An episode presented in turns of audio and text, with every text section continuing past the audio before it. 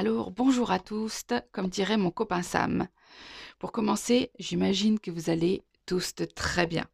Oui, j'imagine, et cela se concrétise. C'est magique. Puisque je le sens dans mon cœur et dans mon esprit, ça prend forme.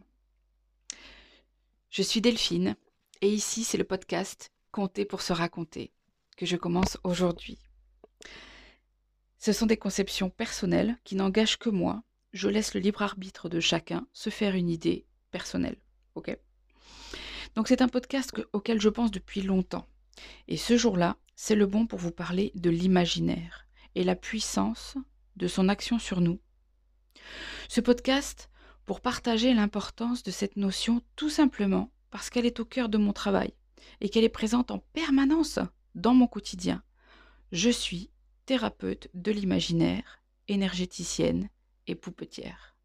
Hum, vaste programme, hein Je suis donc thérapeute au sens grec du terme, qui signifie prendre soin de la vie. Et donc j'accompagne les personnes vers un mieux-être grâce aux contes, aux poupées, dans un cheminement énergétique qui se raconte et s'écrit au présent. J'utilise les contes dans le cycle que j'ai appelé Contes sur toi, dans lequel, en cinq modules, on peut traverser une phase de vie et franchir un pas capital, on peut dire une transformation, en écoutant des contes choisis et en créant directement avec les mains. J'utilise aussi les poupées dans le processus que j'ai appelé la poupée Adi, dans lequel on peut aussi traverser une phase de vie capitale, franchir un pas, grâce à la création accompagnée d'une poupée personnelle qui prendra vie dans nos mains et qu'on va garder avec soi et avec laquelle on va cheminer après coup encore. Donc on est en transformation permanente, on vit des choses euh, qui nous font bouger en permanence et c'est ça, c'est le mouvement qui nous permet d'avancer. Dans les deux cas, que ce soit avec Compte sur toi ou avec la poupée Adi, on passe par l'imaginaire pour plonger en soi, grâce aux histoires et à la création. Ce voyage nous emmène sur les routes de la connaissance de soi, comme j'aime à l'appeler. C'est la connaissance de soi au sens littéral. En effet, la transformation réside donc dans le fait de naître avec soi et d'accéder à un plus grand savoir de ce que l'on a à l'intérieur de soi.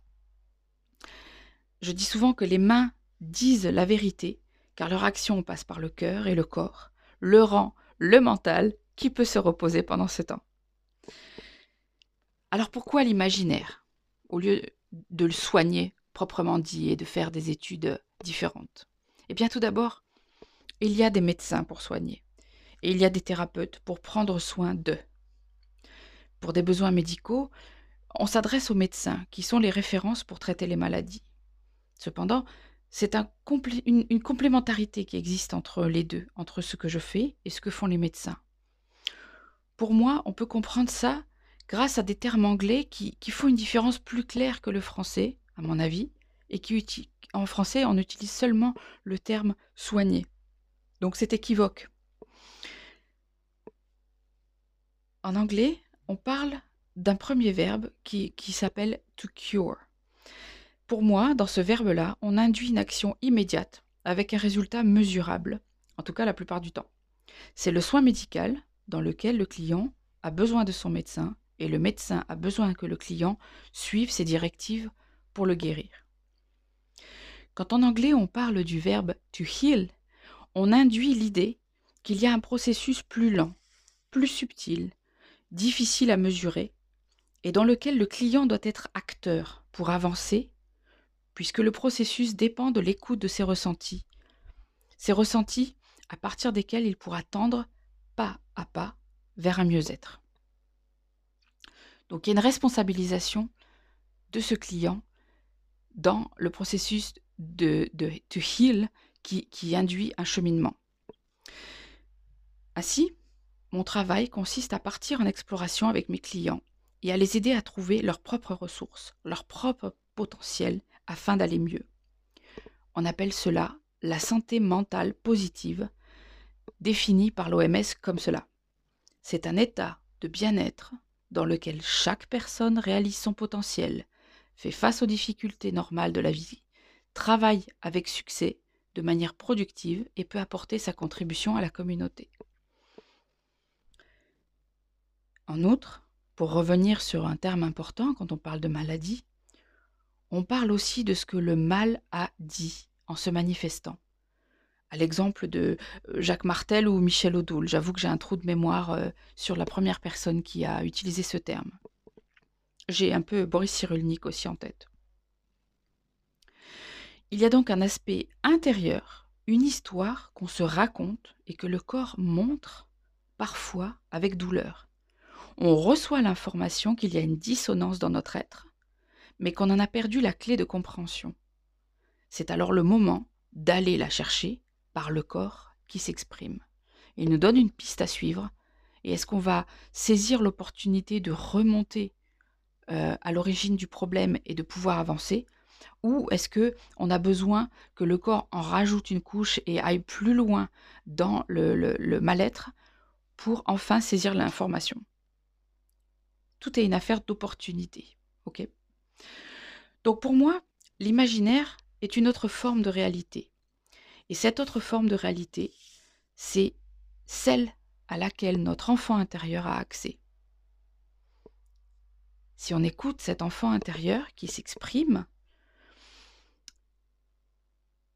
on va pouvoir trouver des informations complémentaires pour cheminer vers nous-mêmes, pour faire ce petit pas qui va nous permettre d'aller de mieux en mieux.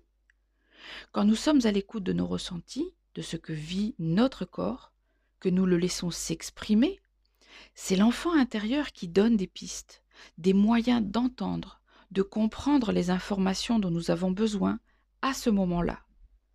Il nous conte une histoire pour se raconter à nous et il dispose d'une énergie incroyable dont nous pouvons profiter. Tout ce que nous vivons est histoire. Cela nous construit depuis toujours. Nous sommes des personnes différentes selon le contexte, selon le lien que nous partageons avec les personnes avec qui nous interagissons, selon le temps qu'il fait, selon l'humeur dans laquelle nous sommes, etc. Ce sont autant d'histoires qui se racontent avec nous-mêmes comme protagonistes principales au présent. Et il y a des choses qui s'installent dans le passé qui sont toujours là, mais qui se remettent à nous en mémoire quand on vit des choses similaires. Qu'on soit un enfant ou un adulte, l'imaginaire nous accompagne à chaque instant. Chaque information, chaque stimulus, chaque détail autour de nous, chaque son, chaque couleur, chaque odeur, que ce soit consciemment perçu ou inconsciemment reçu, tout est enregistré, classé, stocké et contextualisé placés dans des histoires cohérentes pour chacun d'entre nous. Nous sommes une bibliothèque de données qui nous ont construits, et c'est une bibliothèque unique. Personne aura la même bibliothèque, même s'il y a des vécus semblables, ce sera une construction unique à chaque fois. Et toutes ces données vont nous permettre de nous construire, d'interagir avec les autres, parfois avec difficulté, parfois avec justesse. Et c'est là, dans cette bibliothèque, qu'on va aller puiser pour avancer. Dans ces histoires qui n'existent que pour nous, dans cette autre forme de réalité que tout notre être construit à chaque instant, il y a, comme je vous le disais, toutes les informations qui nous concernent. Et si certaines restent utiles, restent utiles d'autres sont obsolètes et restent pourtant présentes en fonction de notre évolution personnelle. Il y a un tri qui se fait automatiquement, mais il y a aussi un tri qui se fait par des prises de conscience. Dans tous les cas, il y a des clés de nos vécus intérieurs pour avancer dans certaines difficultés de notre quotidien. Et il y a des clés que nous gardons euh, comme, qui nous apparaissent comme utiles, mais qu'on va utiliser à mauvais escient parce qu'on n'a pas réussi à se libérer de quelque chose d'ancien. Donc ces clés sont présentes, mais cachées ou en dormance. Il peut être pénible d'aller les chercher, car le mental est là pour nous protéger, nous garder à l'abri de nouvelles expériences, d'un nouveau mode de fonctionnement. Et c'est normal, le mental, il joue son rôle de rempart contre la souffrance. C'est son rôle et il est utile. Il nous a permis de passer à travers des choses très difficiles et c'est important de l'en remercier de sa présence et de, de son rôle qu'il joue à la perfection. Mais des fois, il fait un petit peu de zèle. Et à force de vouloir jouer son rôle de rempart contre la souffrance, il veut aussi, parfois, nous éviter de sortir de notre zone de confort. Voltaire le résume très bien quand il, dit Mieux vaut un démon que l'on connaît qu'un ange qu'on ne connaît pas. Mais alors, ce rempart peut devenir un mur tout autour de nous et nous enfermer dans une immobilité, une incapacité à bouger, à grandir, en fait, à vivre, tout simplement. Et là où il y a une immobilité, c'est une forme de mort. Toute euh, la, physique nous montre que tout est en vibration, que tout bouge. Quand on regarde un verre qui est posé euh, sur une table, on a l'impression qu'il est immobile, alors que pas du tout. Les molécules à l'intérieur de ce verre s'agitent et lui permettent de, garder sa forme, sa consistance. sauf que on ne peut pas voir ça on a une perception réduite de ce que cet objet devant nous représente. Alors, euh, ce besoin de mobilité existe aussi dans des, dans des disciplines diverses, et je pense notamment au feng shui. Dans le feng shui, qui est l'art d'agencer de, euh, son, son, intérieur pour que les énergies circulent correctement. on, essaie de bannir au maximum les endroits où l'énergie va stagner. Par exemple, vous connaissez sûrement le, besoin euh, absolu de nettoyer derrière les portes. Euh, parce que c'est derrière les portes qu'il va y avoir euh, de la poussière qui va s'accumuler. Et là où il y a de la poussière qui s'accumule, on sait que l'énergie, en tout cas de la façon dont le feng shui en parle, l'énergie stagne. Et une énergie qui stagne, c'est une petite mort, quelque chose qui, tire vers le bas, qui va plomber un lieu, donc qui va plomber ses habitants. Donc, cette affaire de mouvement, elle est très importante. Et pour que euh, ce, mur évite de s'ériger et qu'on puisse sortir de sa zone de confort, il faut bouger. C'est important de bouger. Donc, plongeons dans notre imaginaire, écoutons ce qu'il a à dire et partageons-le avec d'autres, afin qu'il se rencontrent et nous fasse bouger. Et qui sait, le mur commencera peut-être à s'effriter, doucement, mais sûrement. Alors je suis sûre que vous êtes à fond, en pleine réflexion, genre oh là là, elle a dit beaucoup de choses. Euh, est-ce que moi je suis là-dedans? Est-ce que je suis pas là-dedans? Est-ce que voilà, je vous laisse réfléchir à ce que vous ressentez, à ce que ces, ces paroles vous évoquent et euh, à vous faire votre propre idée de ce que je partage.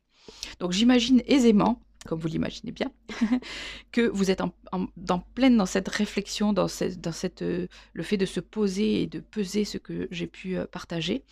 Mais pour aller plus loin et finir cette présentation, je vous propose évidemment un petit conte de la tradition populaire. Il est plein de philosophie et il est en même temps extrêmement riche par sa simplicité. Et vous verrez que le contenu a une résonance universelle, très humaine, puisque on le retrouve, on retrouve ce, dont il parle dans plusieurs récits de cultures différentes. Et je vous en propose une version.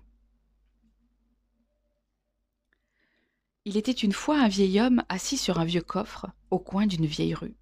Cet homme, d'aspect miséreux, demandait l'aumône. Quelques passants jetaient une pièce distraitement avant de s'éloigner.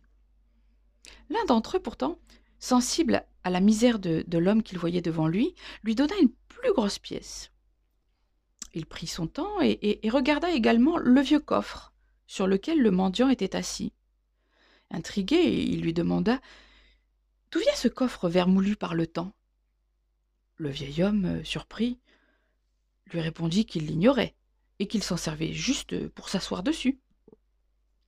Le passant continua et proposa Voulez-vous vous lever que l'on regarde un peu ce qu'il contient? Le vieillard se fit un peu prier, réticent, ses membres rendus douloureux par le grand âge et le manque de mouvement. Enfin, il se leva, afin d'éviter de mécontenter son bienfaiteur. On ne sait jamais s'il repassait par là. Les serrures rouillées ne résistèrent pas, et en soulevant le couvercle, ils découvrirent tous deux un trésor. Le pauvre vieil homme mendiait chaque jour alors qu'il était assis sur un trésor.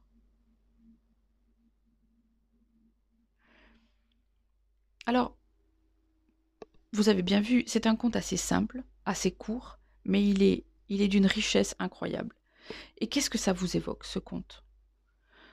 Je, vous demande de, de bien prendre le temps de réfléchir, de ressentir qu'est-ce qui se passe pour vous à ce moment-là quand vous, entendez ce conte? Dans le corps? Dans l'esprit? Dans le cœur? Est-ce que ça vous évoque des images, des souvenirs? Euh, Peut-être ça vous remet en, en tête une situation que vous avez vécue. Quel ressenti avez-vous globalement suite à son écoute? Est-ce qu'il y a un trésor quelque part et vous êtes assis dessus? Ou au contraire, est-ce que vous avez déjà eu l'occasion de suggérer son existence à quelqu'un? Alors, je vous laisse réfléchir et ressentir cette histoire.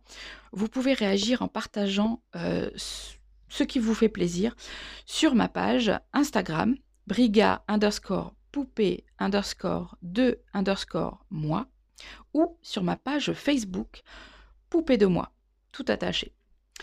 Avec le hashtag coffre au trésor, comme ça on saura de quoi on parle. Vous pouvez aussi me contacter par mail à briga.poupée@gmail.com. Donc briga b r i g h a poupée au singulier at gmail.com. Et par mail, vous pouvez mettre l'objet podcast coffre au trésor. Par ailleurs, si vous voulez en savoir plus sur les processus d'accompagnement que je propose, compte sur toi ou la poupée a dit, vous pouvez réserver un appel gratuit de bienvenue sur la page d'accueil de mon site Poupée au singulier. Je vous laisse sur ce joli conte que j'ai eu un grand, grand plaisir à partager avec vous. Je vous donne rendez-vous le lundi pour un nouveau podcast. Je vais faire des podcasts réguliers euh, sur ce thème-là, de l'imaginaire. Et une fois par mois, j'espère avoir des invités pour euh, élargir l'horizon de tout le monde, et le mien et le vôtre. Et mm, sur ces bonnes paroles, je vous laisse et rappelez-vous que quand les mains vibrent avec le cœur, le chemin se fait en douceur. Alors, écoutons notre enfant intérieur. C'était Delphine pour le podcast Compter pour se raconter sur l'imaginaire dans nos vies. Ciao, ciao.